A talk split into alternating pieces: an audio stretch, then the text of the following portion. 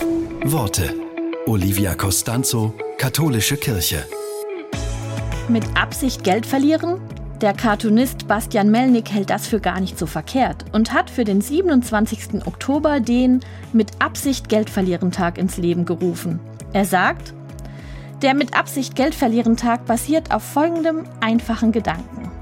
Wenn man mit Absicht ein paar Cent, egal ob 5 oder 50, irgendwo hinterlässt, also verliert, so erleidet man keinen Verlust, der einen wirklich schmerzt. Gleichzeitig freut sich aber derjenige, der das Geld findet, immens.